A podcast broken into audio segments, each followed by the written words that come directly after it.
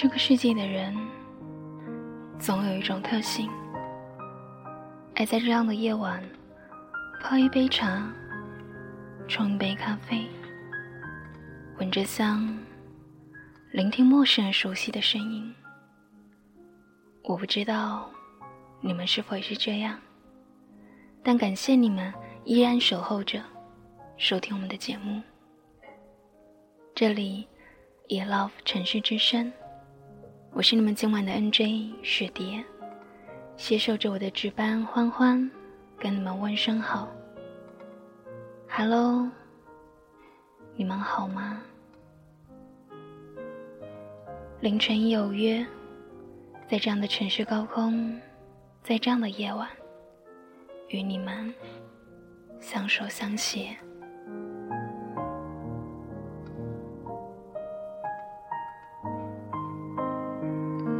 聆听到节目的第一首歌曲，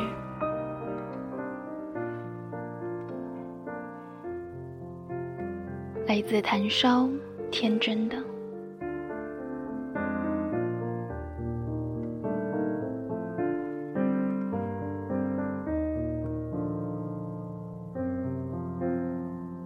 我想有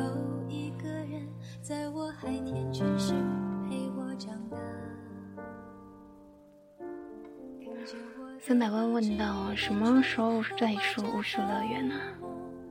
下一次我做假日的档期的时候吧，在平日的时候说故事，不说一些比较特别的东西。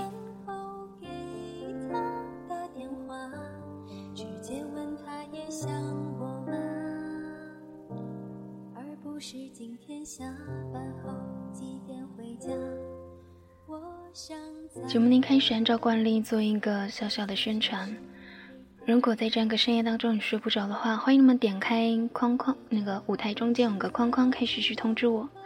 把这个框框勾起来之后，当一点的节目要开始时，就会一个小窗提醒你，节目要开始了，可以来到节目当中，准备聆听了。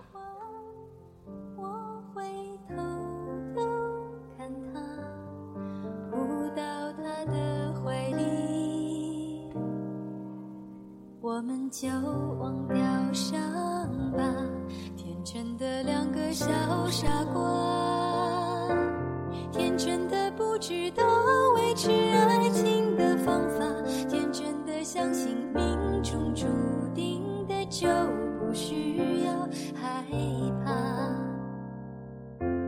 天真的我和天真的他，最后也会长大。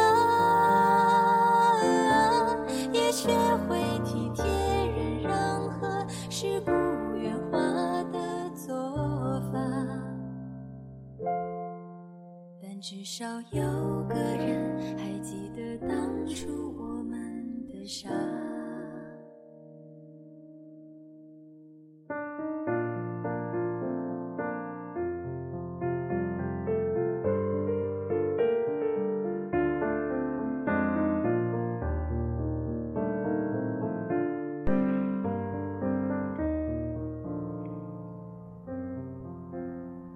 想问一下，你们对于姚晨这个人有什么样的概念呢？有多了解她？这样一个微博女王，知道关于她的故事吗？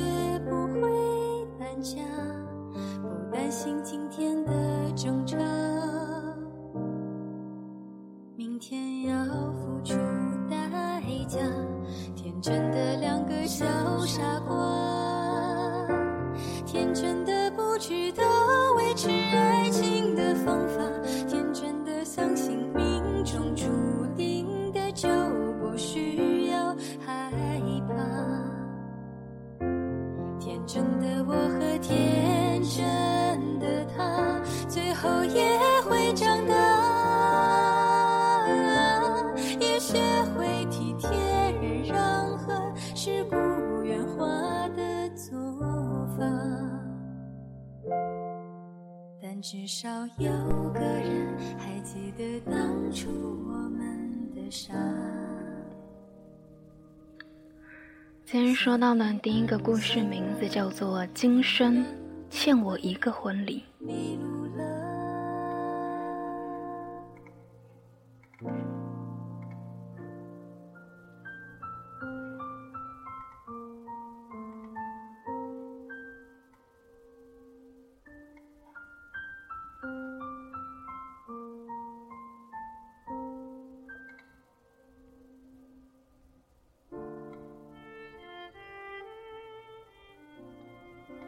那时候他还不是老林，他是我们的班长，也理所应当的在学生会担任了副主席。花花草草围绕在他的身边，放肆的不亦乐乎。我除了些许舞蹈功底之外，在班上并不是那么显眼，头发。远没有现在这般长，黄黄的，只是默默的关注着他。我喜欢这样。有一次，无实物表演课上，我和他分到了一个小组。我记得很清楚，那堂课的主题是动物园，颐指气使的。颐指气使惯了的他，要我演一只刚睡醒的大猩猩，他则去演一只四处觅食的老虎。我对他这种角色分配很不满意，当时就和他吵了几句。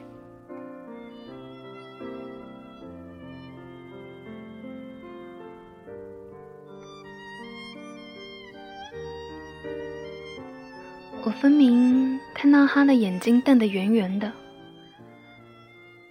看到我梗起的头，他一时竟没了话。当天晚上回宿舍的时候，他竟然在宿舍门口等了我半天，挠着头嘿嘿笑着说：“ 你还真难等。”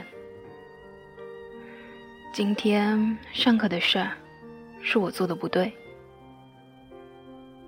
你批评的是，我以后会注意的。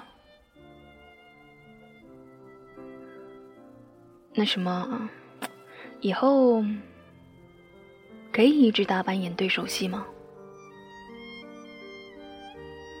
看他窘迫的样子，我当时就笑岔了气。我说：“班长，你现在的形象就很像那一只没有睡醒的大猩猩耶。”我把手板起来，模仿着星星挥了挥手。他也乐了，笑着说：“下次你演只老虎，母老虎。”我说：“去你的！”就拿着他的手，戳了他一下。这是我第一次碰他。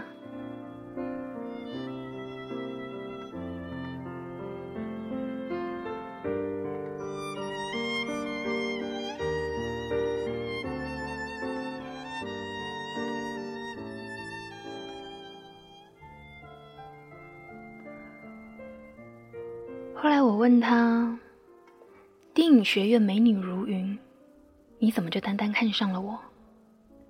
他一本正经的仰起头想了想：“嗯，魔鬼也是会理智的，而上帝则趋向永恒。”我笑着说：“那是你在读者上抄的句子吗？”你说：“你用这个哄了多少女孩子啊？”他一把抱过我，说：“我是他的第一个。”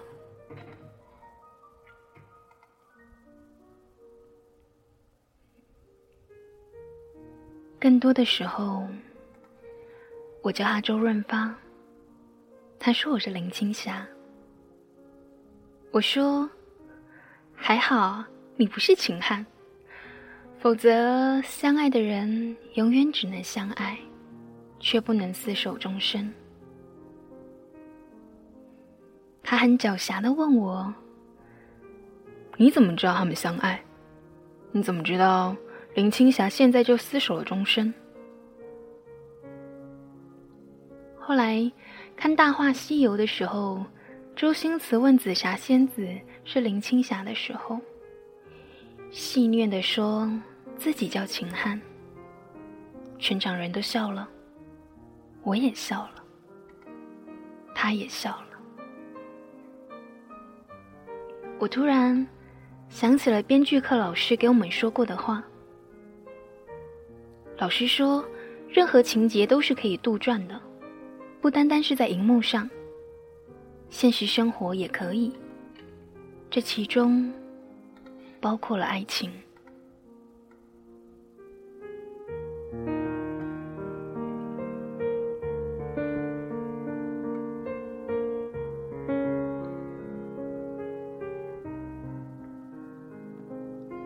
是老林不会。我们经常在阳光明媚的下午，在宿舍楼的西草坪上依偎在一起。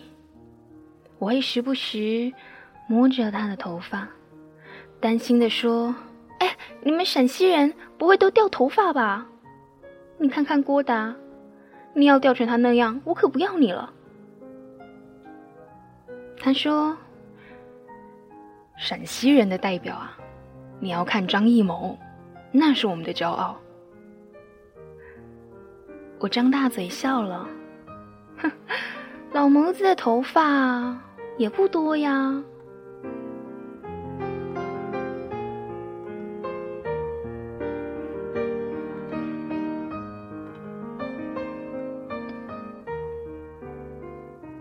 这时候，我也会紧紧的抱住他。撒娇的问着：“林青霞太远了，问你个近的。你说张艺谋真的爱巩俐吗？真的爱，为什么还会分开呢？”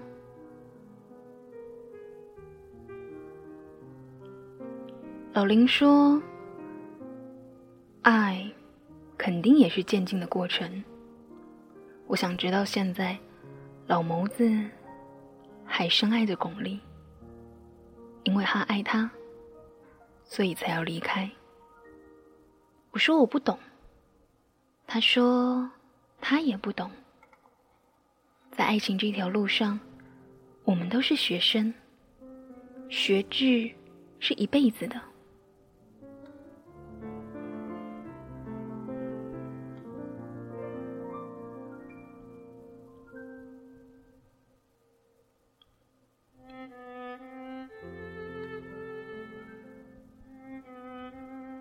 有时候，我们也能够看到远处黄磊骑着单车，带着孙俪在校园里闲逛。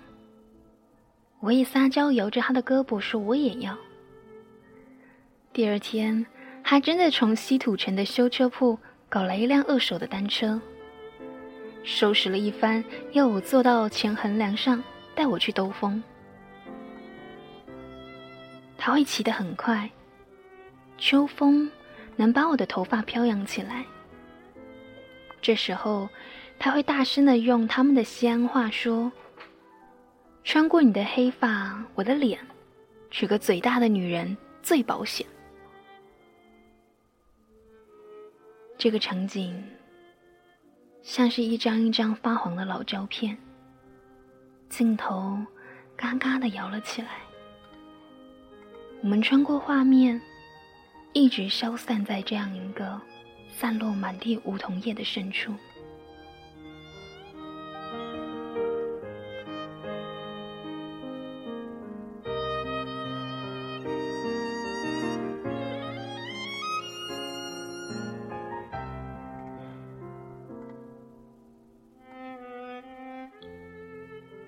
我说，我认识你以后，就不想要再当演员了。我想当老林他媳。他说：“那我们结婚吧，毕业就结。这算是求婚吗？钻戒呢？钻戒暂时还没有，到时候我给你弄张终身有效的饭票，你就老老实实在家给我当姨太太，我养你到死。我半怒半笑的说：“哼，你才要死了呢！”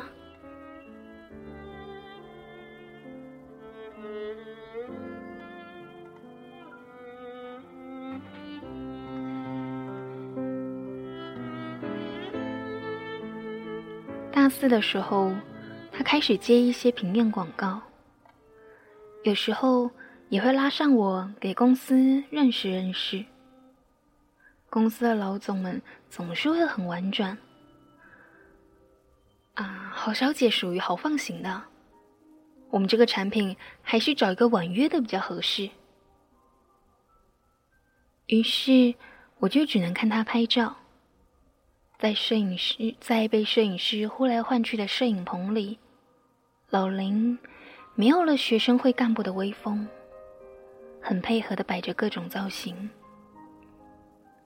看着自己心爱的男人，真的像是一只猩猩被翻来覆去的摆弄。我突然觉得这个世界很讽刺，也很现实。我开始考虑，其实梦想不能放弃。我爱他，就应该和他一起承担。我要工作了，就算。是为了爱情吧。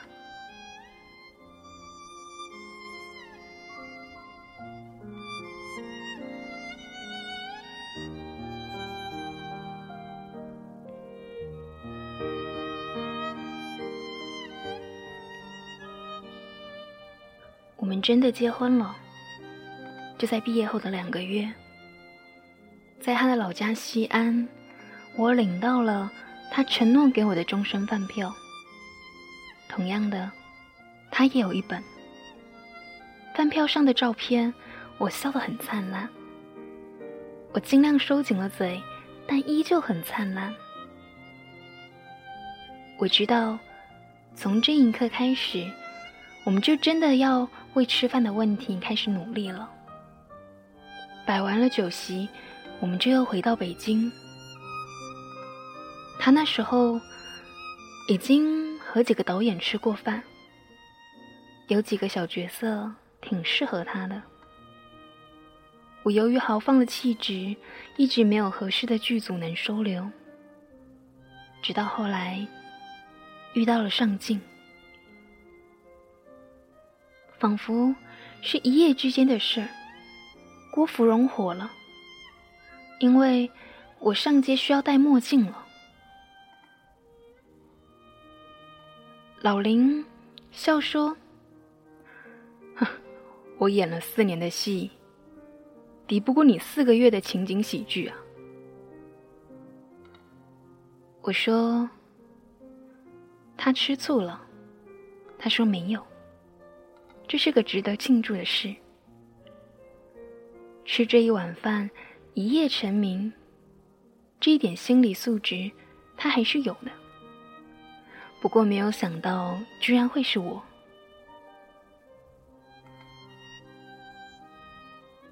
我说：“那你还是吃醋了？”他认真的摇摇头：“真的没有，庆祝一下吧。今天晚上叫几个同学，我们庆祝下。”那天晚上，老林。喝了好多酒，和他的上铺搂在一起，说了好多话。他的上铺毕业后去了北京人艺，在新版茶馆里演了几个时刻。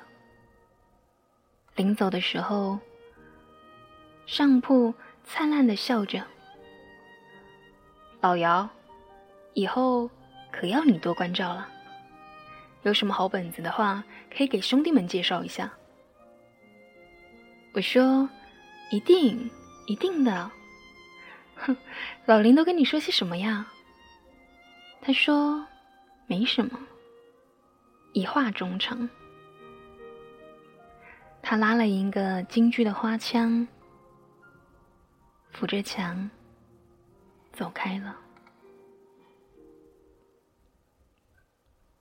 从那以后，我就很少回家了。接了很多戏，我都尽量让我的嘴巴在笑的时候收拢一些，因为我试图摆脱郭芙蓉的影子。可是老林探班的时候会劝我，还是要放肆的笑，别收着，这是我的标签。不管是时装还是古装戏，人家要的就是你没心没肺的感觉。如果理性了。就没味道了，这也是老林爱我的原因。结婚这么多年了，在剧组里，老林说到了他爱我的原因。他走以后，我很茫然。在剧组里，他说了他爱我的原因，我不知道这是不是在演戏。因为大家都在演，你知道，在剧组久了，你经常会有一种时空错乱的感觉。老林说他爱我，他好久没这样说了。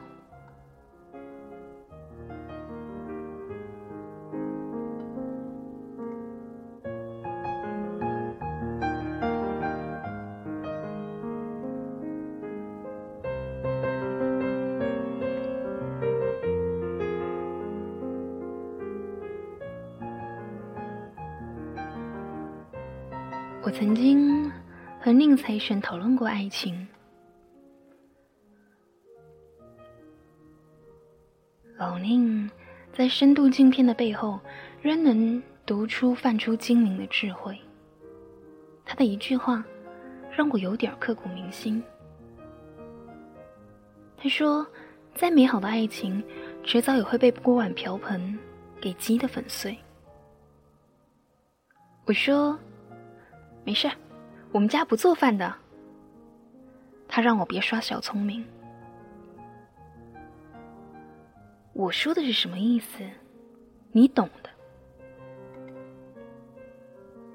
是啊，我懂。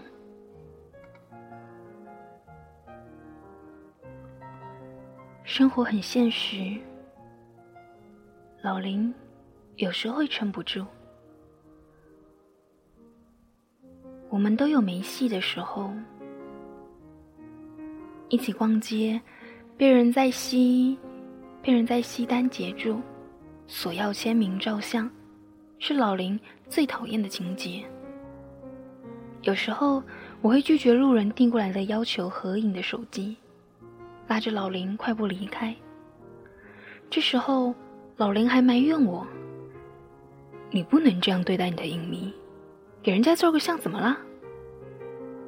我说，我们就这么几天清闲，咱们应该过几天两个人的生活啊。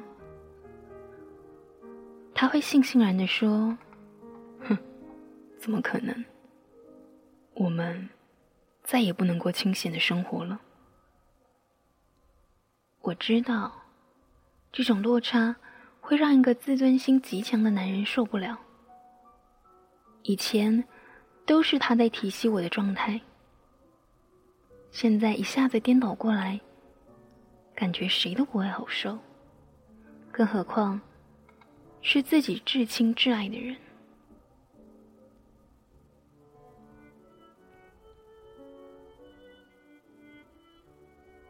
你到过时差吗？就是这种感觉，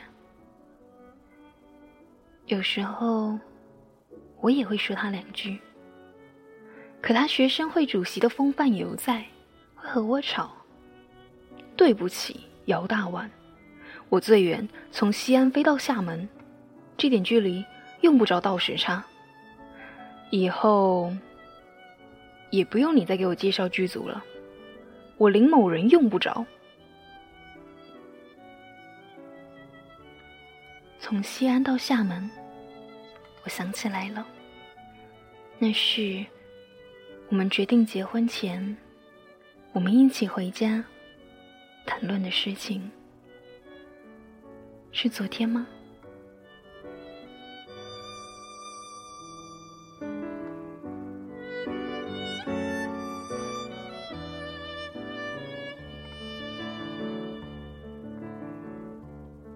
我很少跟群里的人说我们之间的事。虽然被他拒绝，但我仍有机会和合作过的导演推荐老林，说他是我们的班长、学生会主席。我都能演得这样出色了，他就一定更优秀。曾经有个导演跟我说：“晨晨，你太单纯了。”现在的戏，看的不是演技，而是观众的认知度。我没有启用新人的勇气。你是导演，你有吗？于是，我还会很茫然。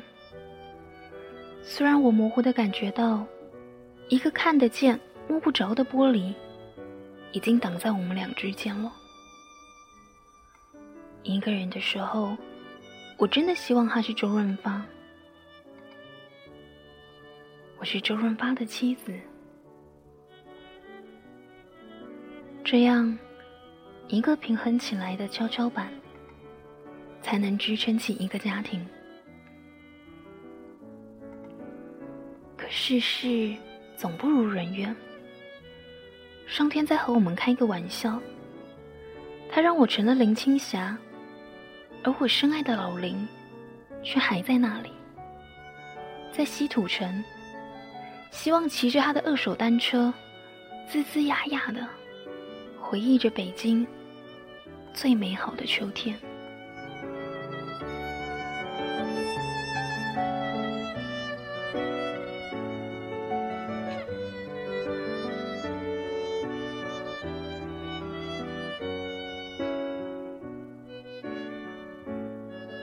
西安民政局走出来的时候，我发现老林释然了。他说：“可能是回到家乡的缘故，这里的一花一草让他觉得很亲切。”他说：“他能听到古墙的心跳声。”我咧着嘴傻笑。你在稀土城的时候就这样说过。他默不作声。只是还拉着我的手，我没有挣脱，淡淡的对他说：“上学的时候，你让我看张爱玲的小说，你说你最喜欢《半生缘》，我现在突然想到曼桢对世君说的那一句话：我们回不去了。”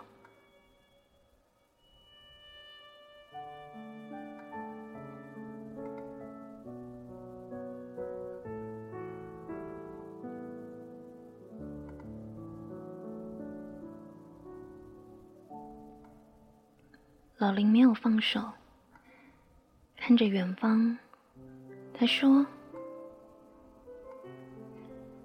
你还记得啊？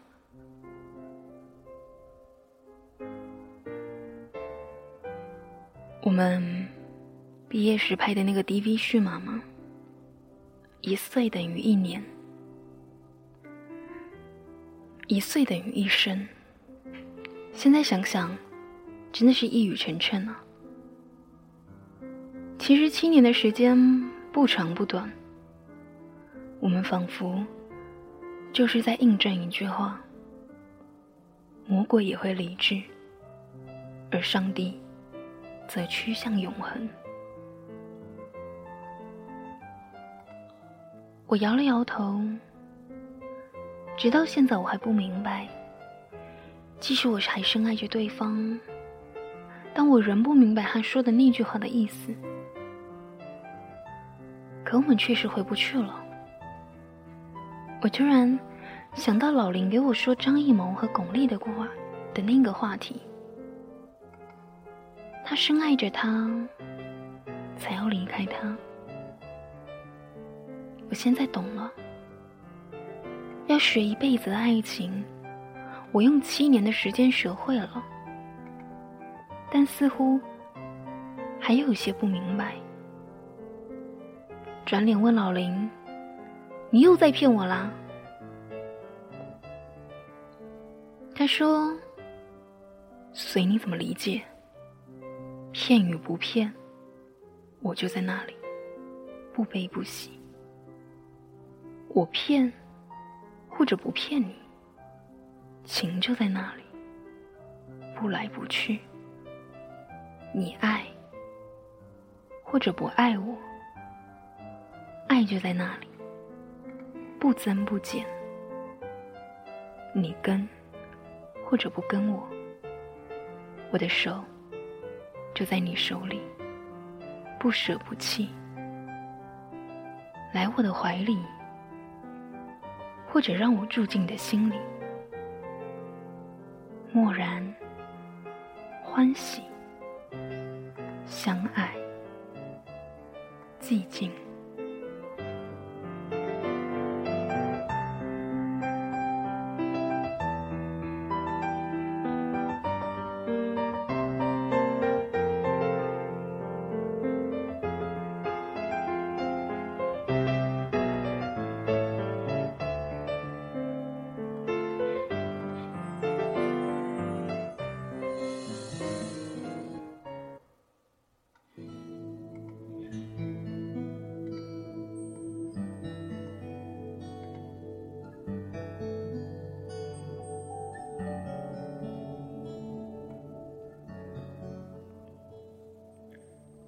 一点三十四分，你在 Love 城市之声，我是你们的 NJ 一雪蝶，携手着我的值班欢欢，在这里陪伴大家度过今夜的凌晨有约。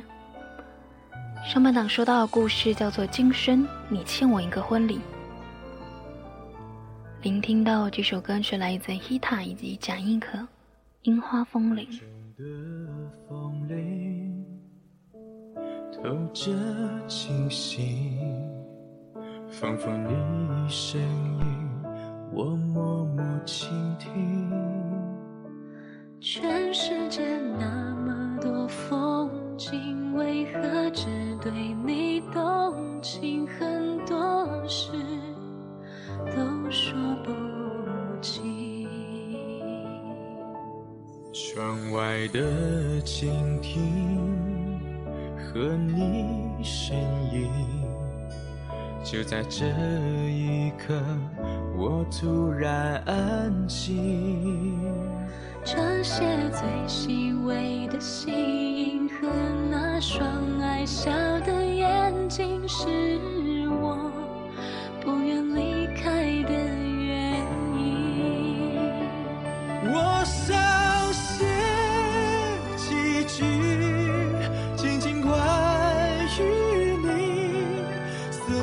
荷花溪相遇，点缀浪漫的雨季。当我抬起笔，却一再有能否，用樱花和风铃回忆，遇见你那一个盛夏雨季。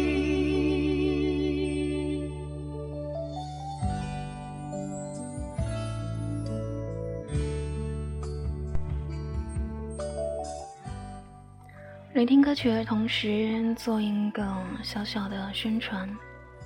e love 城市之声招收各部门的人才，如果你们有兴趣的话，欢迎你们在周一到周五的晚间二十点到二十二点之间到我们的招聘咨询室，那边可以接待我们的人事接待人员。如果你对于 NJ 有兴趣的话呢，欢迎你加入到我们的 QQ 群，群号是二二零四幺六零幺七二二零四幺六零幺七。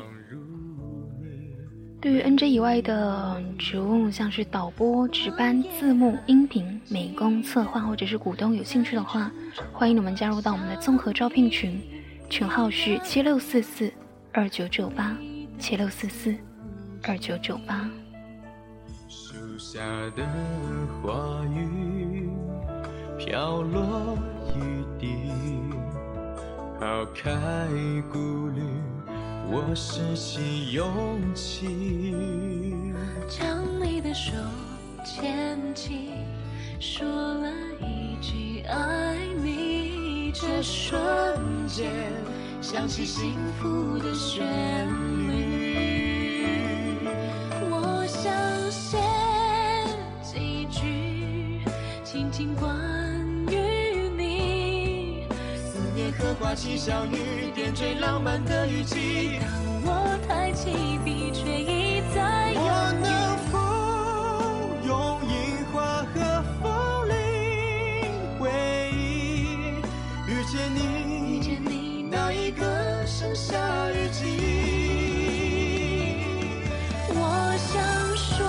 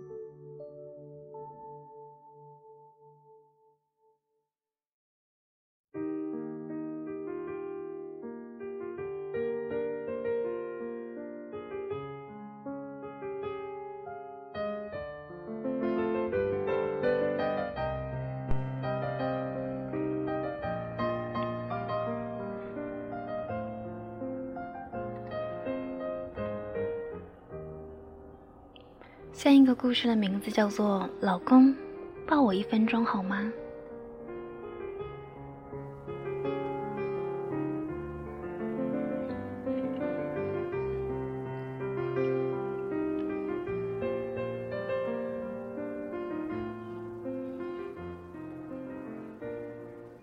他穿着白色的睡衣站在那里，眼中满是期待的神色。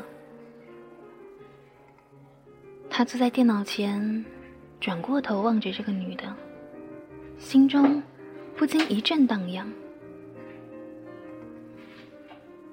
从座位上站了起来，男人张开双臂，将她拥入怀中。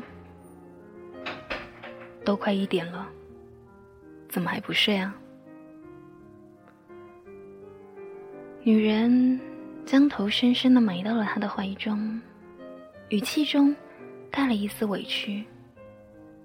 老公，你好久都没有抱过我了。男人搂紧了她，紧的连一丝空隙都没有，紧的好像永远都不想放开手。她其实是一个很特别的女生，这个男人一直都这样觉得。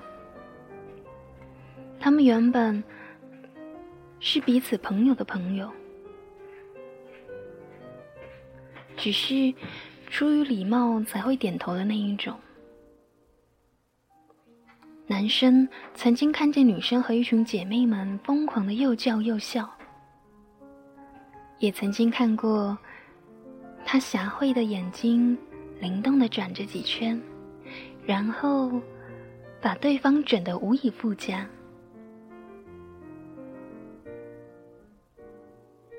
他想，这个女生真的不适合做老婆，太疯狂了，只适合做个玩伴。直到有一天，男生看到喝醉的她，就这样安安静静的坐在角落，独自喝着酒，独自抹着眼泪。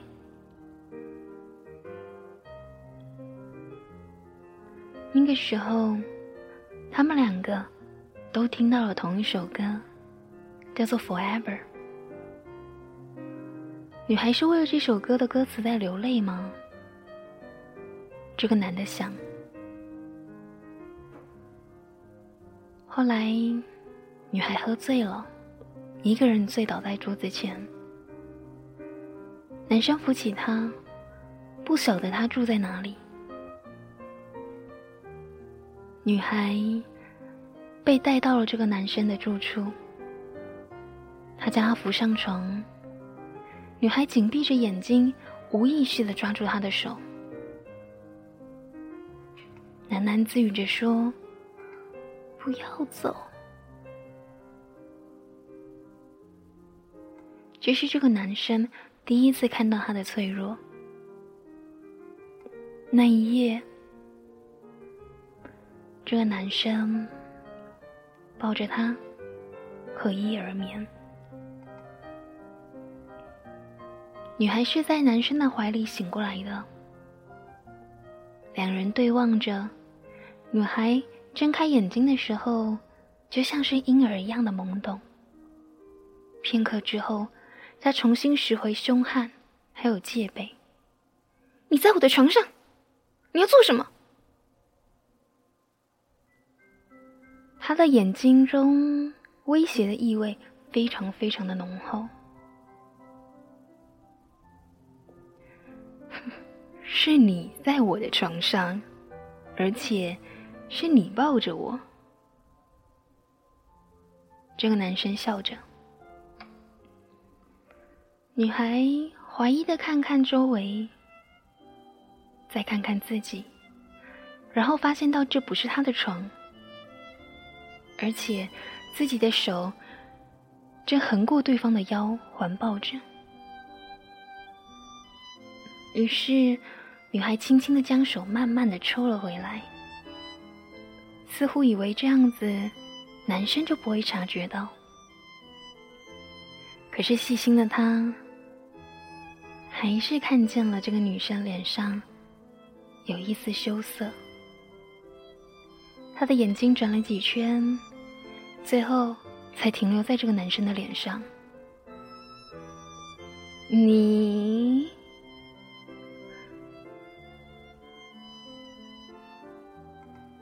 我，我什么都没做吧？女孩说着，不过似乎有一点心虚。然后这个男生笑了，看着女生的眼睛。很温柔，很温柔的说着：“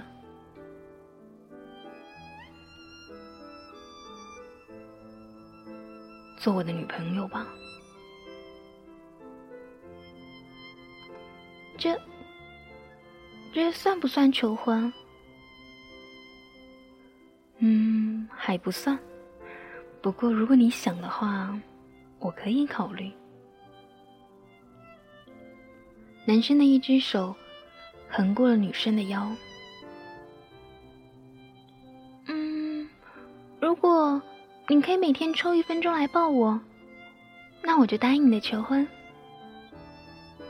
女孩说着，眼睛亮亮的，直直的望着他。嗯，好吧，那三个月以后结婚吧。就这样。他们俩在男生的床上定下了婚约。老公，你要抽一分钟抱我。结婚以后，女孩经常会提醒这样一个承诺，男生也是甘之如饴的。他从来没有想到，从前以为古灵精怪的他，竟然也会有女人柔媚，还有孩子般的娇憨。每天，男生都会抽出一分钟，甚至是多于一分钟好几倍、几十倍，甚至是几百倍的时间，来抱着他的老婆。渐渐的，男生开始忙了起来，每天下班要坐在电脑前几个小时，每一次，当老婆说。抱我一分钟，他总是会带着抱歉的看着他。下次吧，老婆，明天一起补给你。于是，女生就静默的坐到沙发的一角，抱着膝盖望着他。每当男生终于决定要休息的时候，他都已经趴在桌上，疲倦的睡着了。忙碌的工作使这样一个抱一分钟的承诺，淡到几乎要退出他的脑海。他有做不完的事业要做，而他也总是心想，身为老婆，他一定会懂的。每天的工作累得他精疲力尽，永远做不完的事情就这样绕着他转，让他无暇再去想其他的。于是，他忘了老婆的生日，忘了他们结婚一周年的纪念，忘了要给他一个晚安吻，也忘了老婆最想要的拥抱。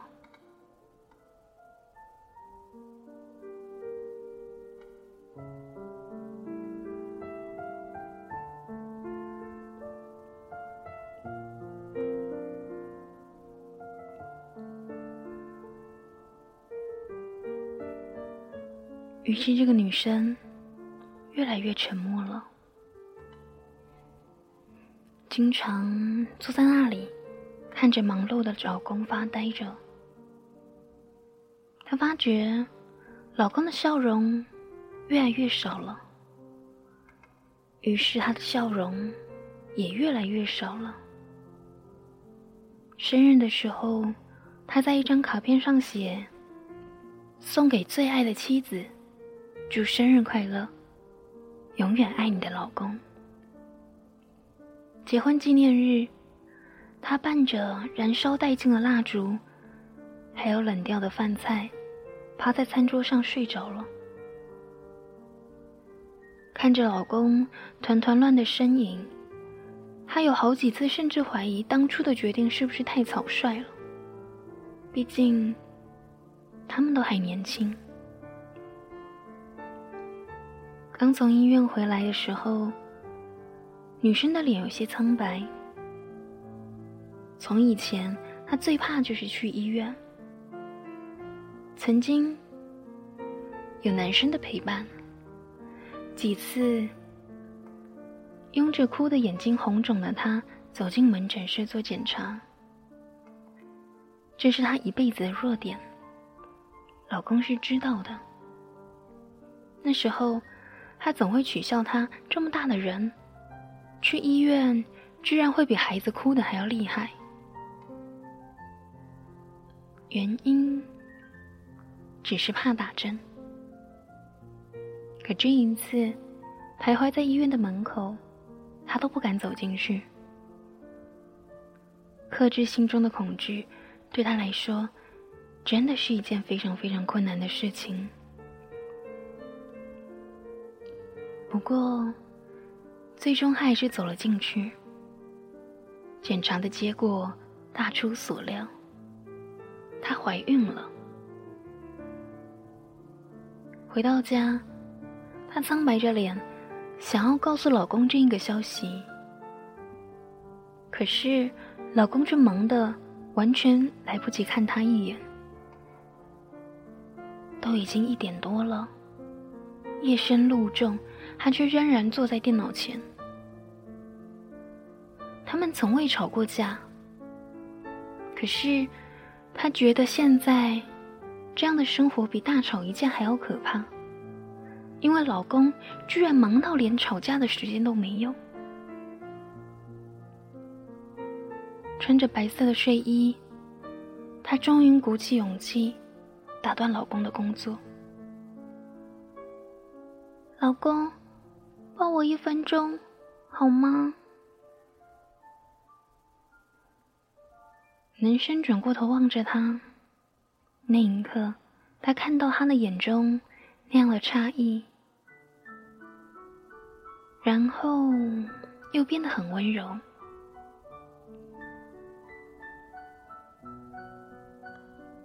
她的老公把她搂到了怀里，都快一点了。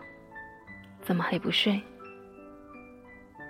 趴在老公的怀里，她的眼泪终于流了出来，委屈的说：“老公，你已经好久没有抱过我了。”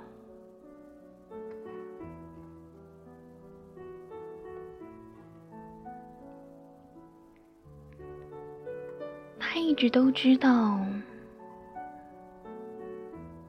自己很爱他。从那一个在他怀中醒来的清晨开始，他知道自己渴望这样一个温暖的怀抱。他知道匆匆定下婚约并不后悔。他想要这样的怀抱。他想，只要老公还愿意抱着他，那就一定还是爱着他。怎么了？老公轻声的问着，让她坐在腿上。这个女生吸了吸鼻子，带着浓浓的鼻音说：“老公，每天给我一分钟好不好？就一分钟就好了。”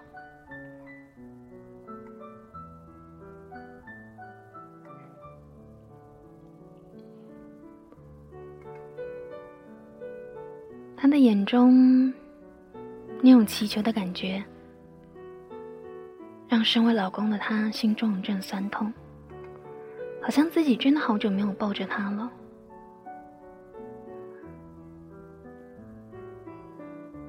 灵光一闪，他说：“老婆，我没有说过我爱你啊。”看着他惊讶的瞪大了眼睛，男生知道这句话。他真的晚说很久了。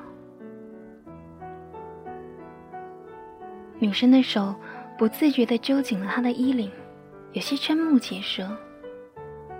呆愣了好久，他才开心的摸着肚子说：“宝宝，你听到了吗？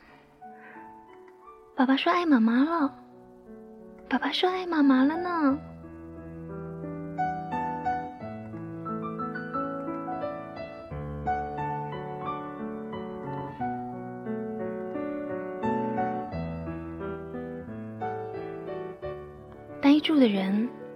换成了老公。过了很久，他才找回了自己的声音：“宝宝，我们的宝宝吗？”“嗯，对啊。”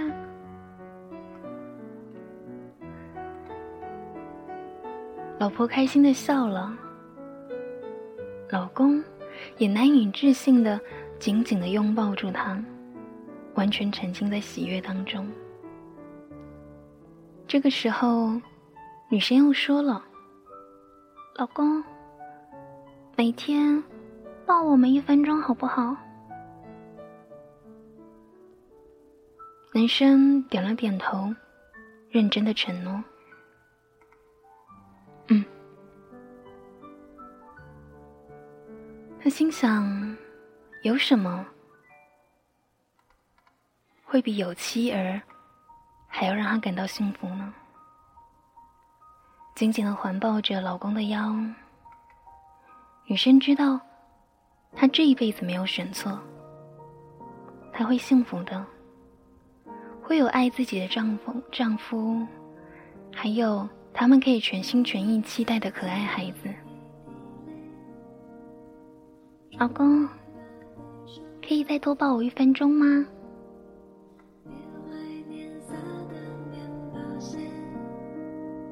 真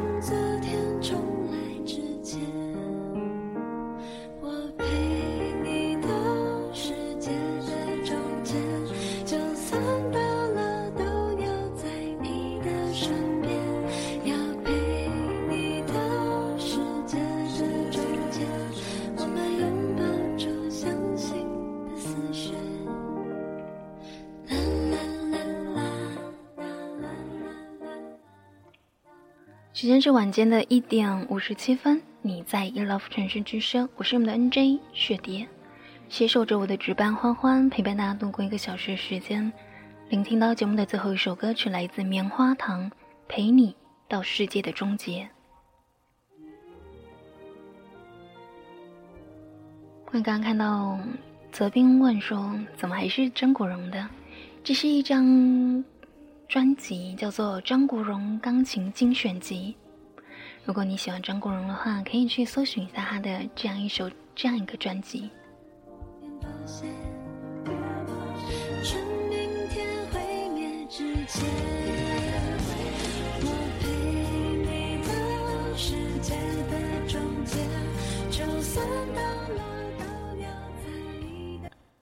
我记得曾经有人说，水蝶说的故事如果不死个人，就不像是水蝶说的故事了。但是其实我说的一些关于叫小幸福这样的故事也不少，其实。你就是值得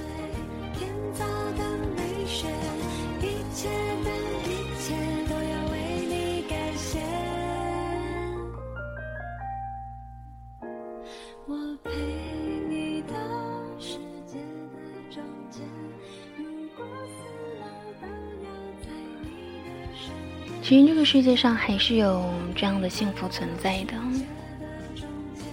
或许身边好像都没有，但是其实用心去找，一定会有。也或许下一个幸福的结局就是你们自己，不是吗？五十八分了，感谢你们这样一个小时的陪伴，谢谢你们的鲜花、月票以及各式各样。当然，最重要的是有你们陪伴在身边。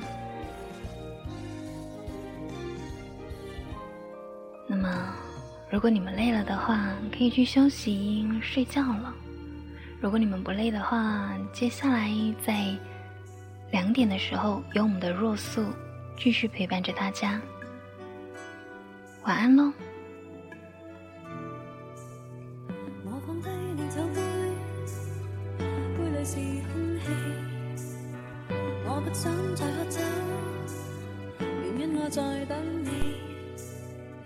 我将暖水。